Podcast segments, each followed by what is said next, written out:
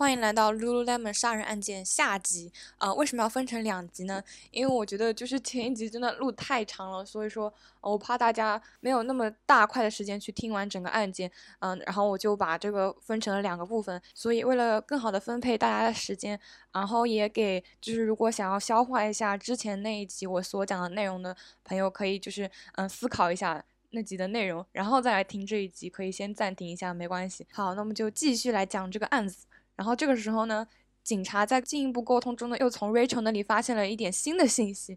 就这个 Rachel 啊，他就总有问题，他总总是马后炮，就总是在总是不及时透露一些信息。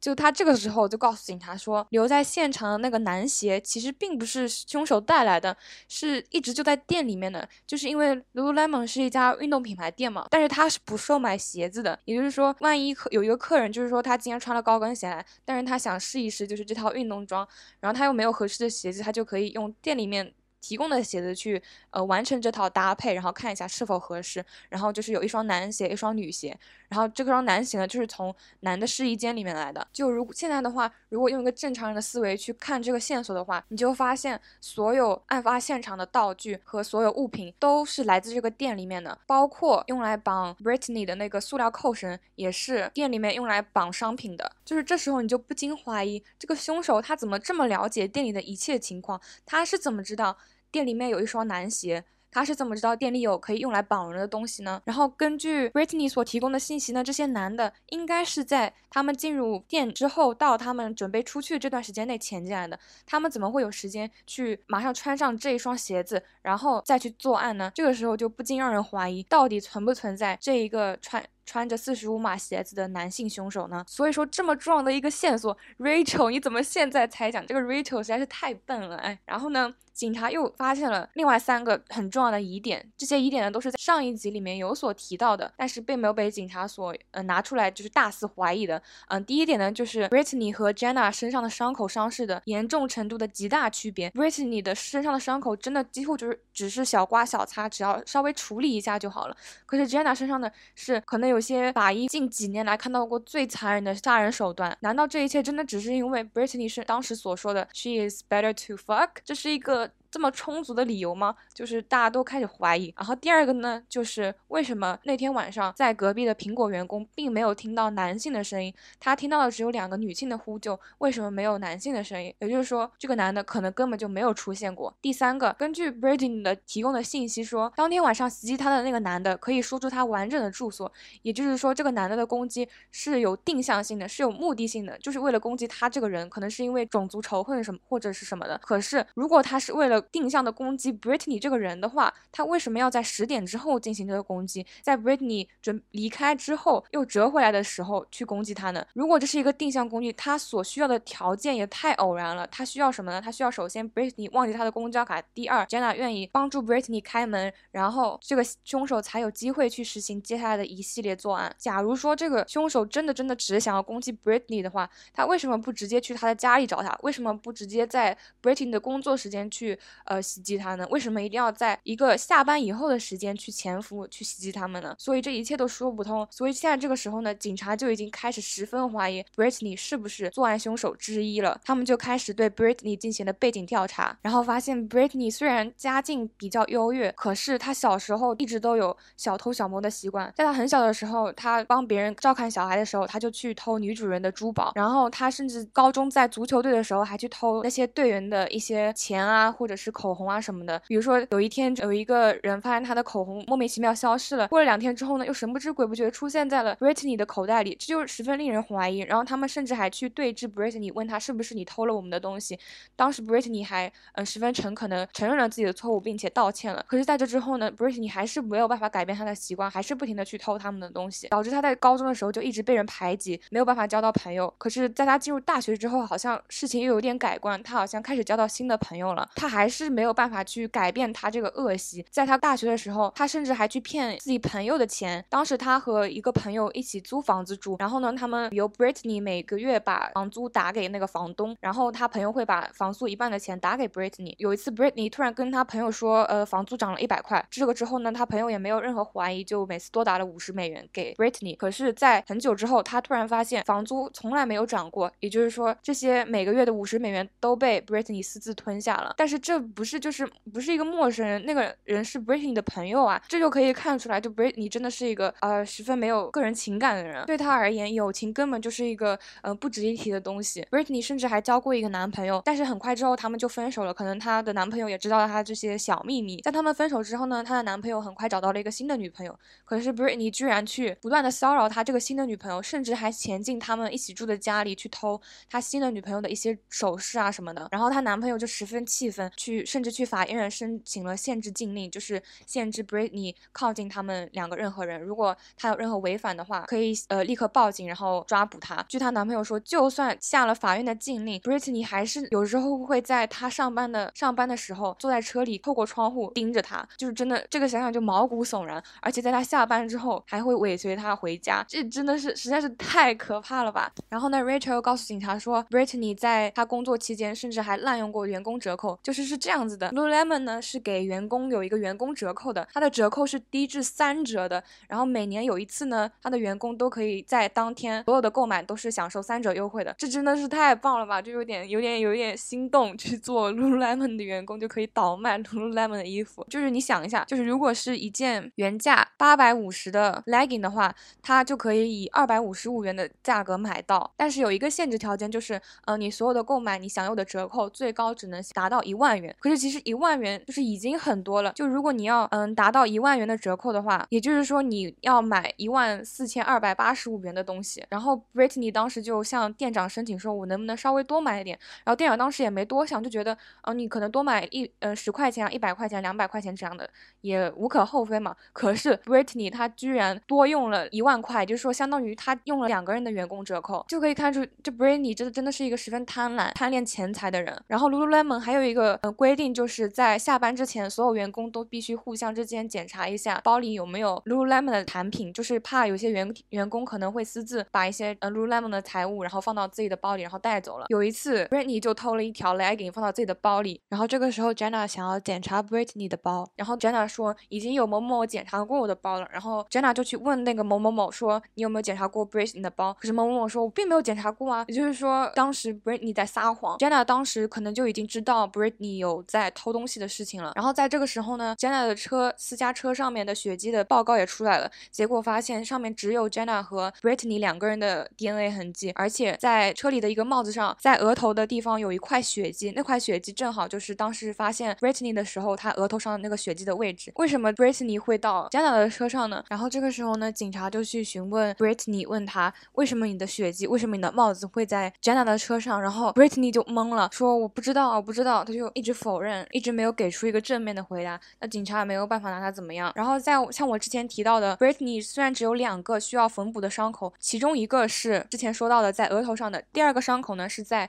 大拇指和食指之间的，而且根据医生说，这个伤口极大可能是来自呃抡武器的时候留下的伤口，因为武器可能就那个锤头可能十分沉重，然后你使用不当的话，可能会在身上留下一个擦痕啊什么的。特别是在如果你是是要在伤害他人的时候，你可能需要使用更大的力气，然后后他这个伤口可能就是并不是嗯被伤害的伤口，而是被而是伤害他人而留下的伤口。然后这似乎也可以解释了他额头上的伤口是怎么来的。当他当人在使用锤子的时候，如果你想要十分用力，你可能会会把它抡起一个很大的角度，也就是说这个时候你可能会一不小心锤到自己。在你把武器拔出来的时候，你可能没有办法很好的控制你手里的武器，可能会因此伤害到你自己。他额头的那个位置刚好就是如果他使用锤头的话，把它抡起来的时候，刚刚好就能打到自己额头的那个位置。也就是他额头的位置并不是是他身边那个石头留下的，很有可能就是他在伤害 Jenna 的时候留下的伤口而已。然后呢，然后当时 Britney 被发现的时候，他不是把手举在头顶吗？其实这是一个非常不自然的行为。现在想起来的话，因为 Britney 只有手和脚被绑起来，但是他的手并没有被固定在任何地方，也就是说他随时可以把手放下。他为什么要保持这样一个不舒服、不自然的姿势，等到警察到来呢？然后如果有人知道，呃，塑料扣环这种扣环的话，是需要你拉扯一边就把它收紧的。如果是 Britney 自己把自己绑起来。的话，他可以用手去绑他的脚；如果需要他自己把自己的手绑起来的话，他必须用他的牙齿去咬这个扣环。然后警方也是的确在他的手上的扣环上发现了他的牙齿印，虽然他脚上没有，但这的确也证明了他是自己把自己绑起来的。而且现场所有的血脚印，那个四十五码的鞋鞋印，全部都是覆盖在另一个脚印上的，就好像是他用这个鞋再重新走了一遍那个路的感觉。这也是一个很不自然的现象。而且再像之前提到的，Britney 身上的伤口都是小伤口，可是在他被发现的时候，他身边都是一滩一滩的血泊，可是他的他的伤口并不允许他流这么多的血。然后像我之前提到，地上有很多餐巾纸啊什么散乱的餐巾纸，很有可能就是 Brittany 就用那些餐巾纸去沾取 Jenna 身旁的那些血迹，然后再涂抹到自己身上和涂抹到自己地面上来，造成自己好像也受了很重的伤势的假象。这个时候警察就怀疑他们已经找到了这个案件的凶手了。可是在这个时候呢 Brittany 突然来到了警察局，然后他说他现在是来提供关于那个车的线索。他说他突然想起来了，嗯，大概率就是 Britney 在为了企图完成他这个谎言而去回家之后，他就不停的去想怎么才能把这个谎圆完，然后他突然想出来了一个方案，然后就去找警察解释他的新的所谓的回忆了。但是他这个编造出来的回忆呢，又十分的荒诞。他跟警察说是当时的绑匪一个男的让他开着 Jenna 的车到三个街区以外，然后自己再走回来。啊，如果他不照做的话，就会杀害 Jenna 和 Britney。可是这个的确实在是太不可信了，一个嫌疑犯会如此放心的让你自己去走到街外面去，而且甚至像我们之前说的。嗯，当时还有警察在巡逻，甚至 Britney 自己当时也提到了，他在嗯去把车开到外面的路上，的确看到了有巡逻的警察。为什么他那时候不向警察求救，而自己乖乖走回去呢？所以说这一切都不合理。然后警察就直接跟他摊牌了，说，嗯，我们其实有怀疑你，然后有以下证据，嗯，一是什么，二是什么，三是什么。然后当时就听懵了，他一句话都没有说，他就只跟警察说。嗯，我可以回去吗？但是按照当时法律的规定，就是因为他还没有正式被逮捕，他是完全有理由直接回家的，他可以完全不在警察局继续待下去。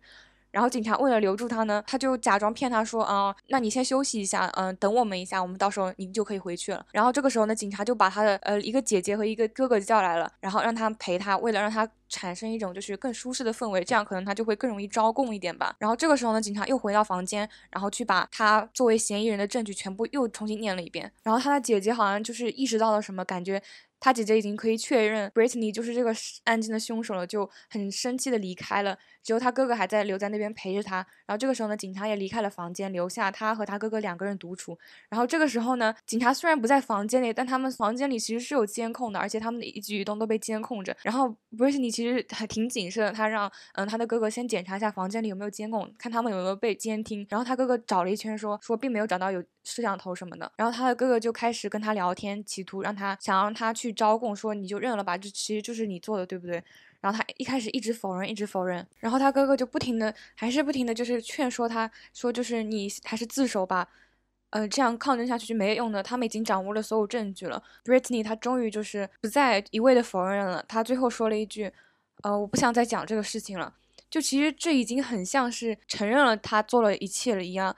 就是如果你真的没有做过这件事情的话，你一定会就拼命的否认，拼命的否认，你不可能会直接说啊，我们不要聊这个事情的。然后这之后，他哥哥还是不停的劝说他，就是想让他去自首。自首的话，可能还会就是稍微可能获得一点减刑什么的。而且你他以为这个房间里是没有录像的，然后他就十分不知道为什么他居然如此信任，在警察局里面居然会有没有监控的地方。而且是在审讯室里面，然后他居然大大方方的跟他的哥哥讲了，嗯，所有的犯罪经历和过程。然后这个时候，警察就掌握了正式逮捕 Britney 的证据。当 Jenna 的父母知道杀害他们亲生女儿的凶手并不是什么呃奇怪的白人男性，而是他一起工作的 Britney 之后，他们实在是先是十分惊讶，然后又是十分愤怒，因为他们在一开始甚至还嗯十分同情 Britney，甚至还想要去医院里面给 Britney 送花什么的。想要慰问他。这之后呢，Britney 就去了参加了公开庭审。整个案件的审讯过程呢，大概是一个小时就完成了。然后一个小时呢，对于法院的案件审理来说是十分短的。也就是说，基本上 Britney 那个时候，法院的人也已经认定他是这个辩护的律师呢。他当时想要为他力争减刑的话术呢，是他觉得这么残忍的杀人手段不是一个正常人可以做出来的。如果你是就是过失杀人、激情杀人的话，你可能杀到就是你。砍下去第一刀，你可能就后悔了，你可能就逃走了，不可能像他这样，就是不停的对一个弱小女子去进行他的攻击，而且他还是你的同事。既然没有正常人能做出这样的事情，那么说明 Brittany 她的精神肯定是存在一定的不正常的，并不能被当做一个正常的人来审讯，他是应该被当做一个精神有问题的人来审讯的。而且他的案，他的作案肯定也不是计划好的，要不然的话他。一定会在事先存好电话，也不会在当晚去给所有人打电话，留下自己其实是把 Jenna 叫回去的证据。总之，他最后被判处了无期徒刑，而且是不能保释的，也就是说，他一辈子都必须会待在监狱里面了，因为他实在是对社会太大的威胁了。你想想，整个凶杀过程一共持续了十七分钟，这真的是。太可怕了。然后这家 Lululemon 的店其实还是在呃马里兰州一直开着。然后呢，它的店面装修的比较特别，它的窗窗户不是那种一般的玻璃窗户，是那种教堂里的彩色的陶瓷彩窗，就为了纪念 Jenna 这个人。其实 Britney 的杀人动机到现在也不得而知，但根据大家的猜测，应该就是。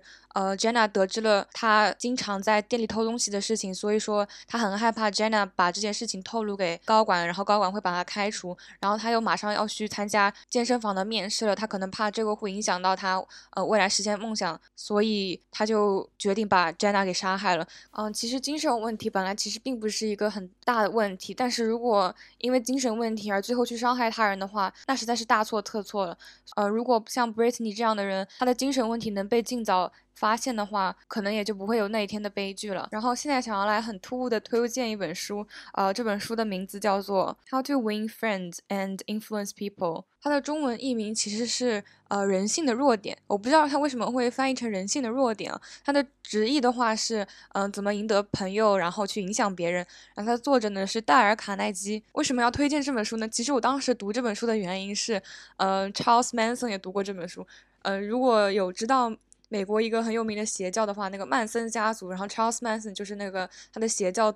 组织的教主，对，然后 Charles Manson 呢，他是读过这本书，甚至推荐这本书的。然后我当时就很好奇，是怎么样一本书，怎样辅助了一个邪教教主，最最后成为了他他当时有的地位。嗯，但我不得不说，虽然他是一个这么如此邪恶的人的一本书，但是这本书本身是十分优秀的。我觉得人性弱点这个翻译实在是有点过于带有偏见了。它并不是讲关于人性有多少弱点的，而是讲嗯怎么在人际交往中去处理一些自己的情绪。我觉得这其实是特别。重要的有很多时候，我们真的没有意识到，就是和人相处，其实真的是一门很大很大的学问。有时候你想要达成同样一个目的，但是最本能的方式去做，可能就并不是最好的。比如说。你看到有一个你的员工做错了事情，你可能下意识就很想去批评他，但是可能批评他并不是最好的选择，用另一种方式去肯定他、鼓励他，或者是只是轻微的提醒他，可能都比呃直接来直接的训斥要来的好得多。我觉得这本书真的其实是职场人必备的书，就是如果你想要在职场跟你的上司、下属各种打好关系，完成一个圆滑的处事的话，啊，这本书实在是太重要了，所以真的推荐大家去读。今天的节目就到这里结束啦。嗯，不知道你们有没有在上集就听出来，其实整个案件的凶手就是 Britney 呢？嗯，总之节今天节目就到这里结束啦，大家拜拜。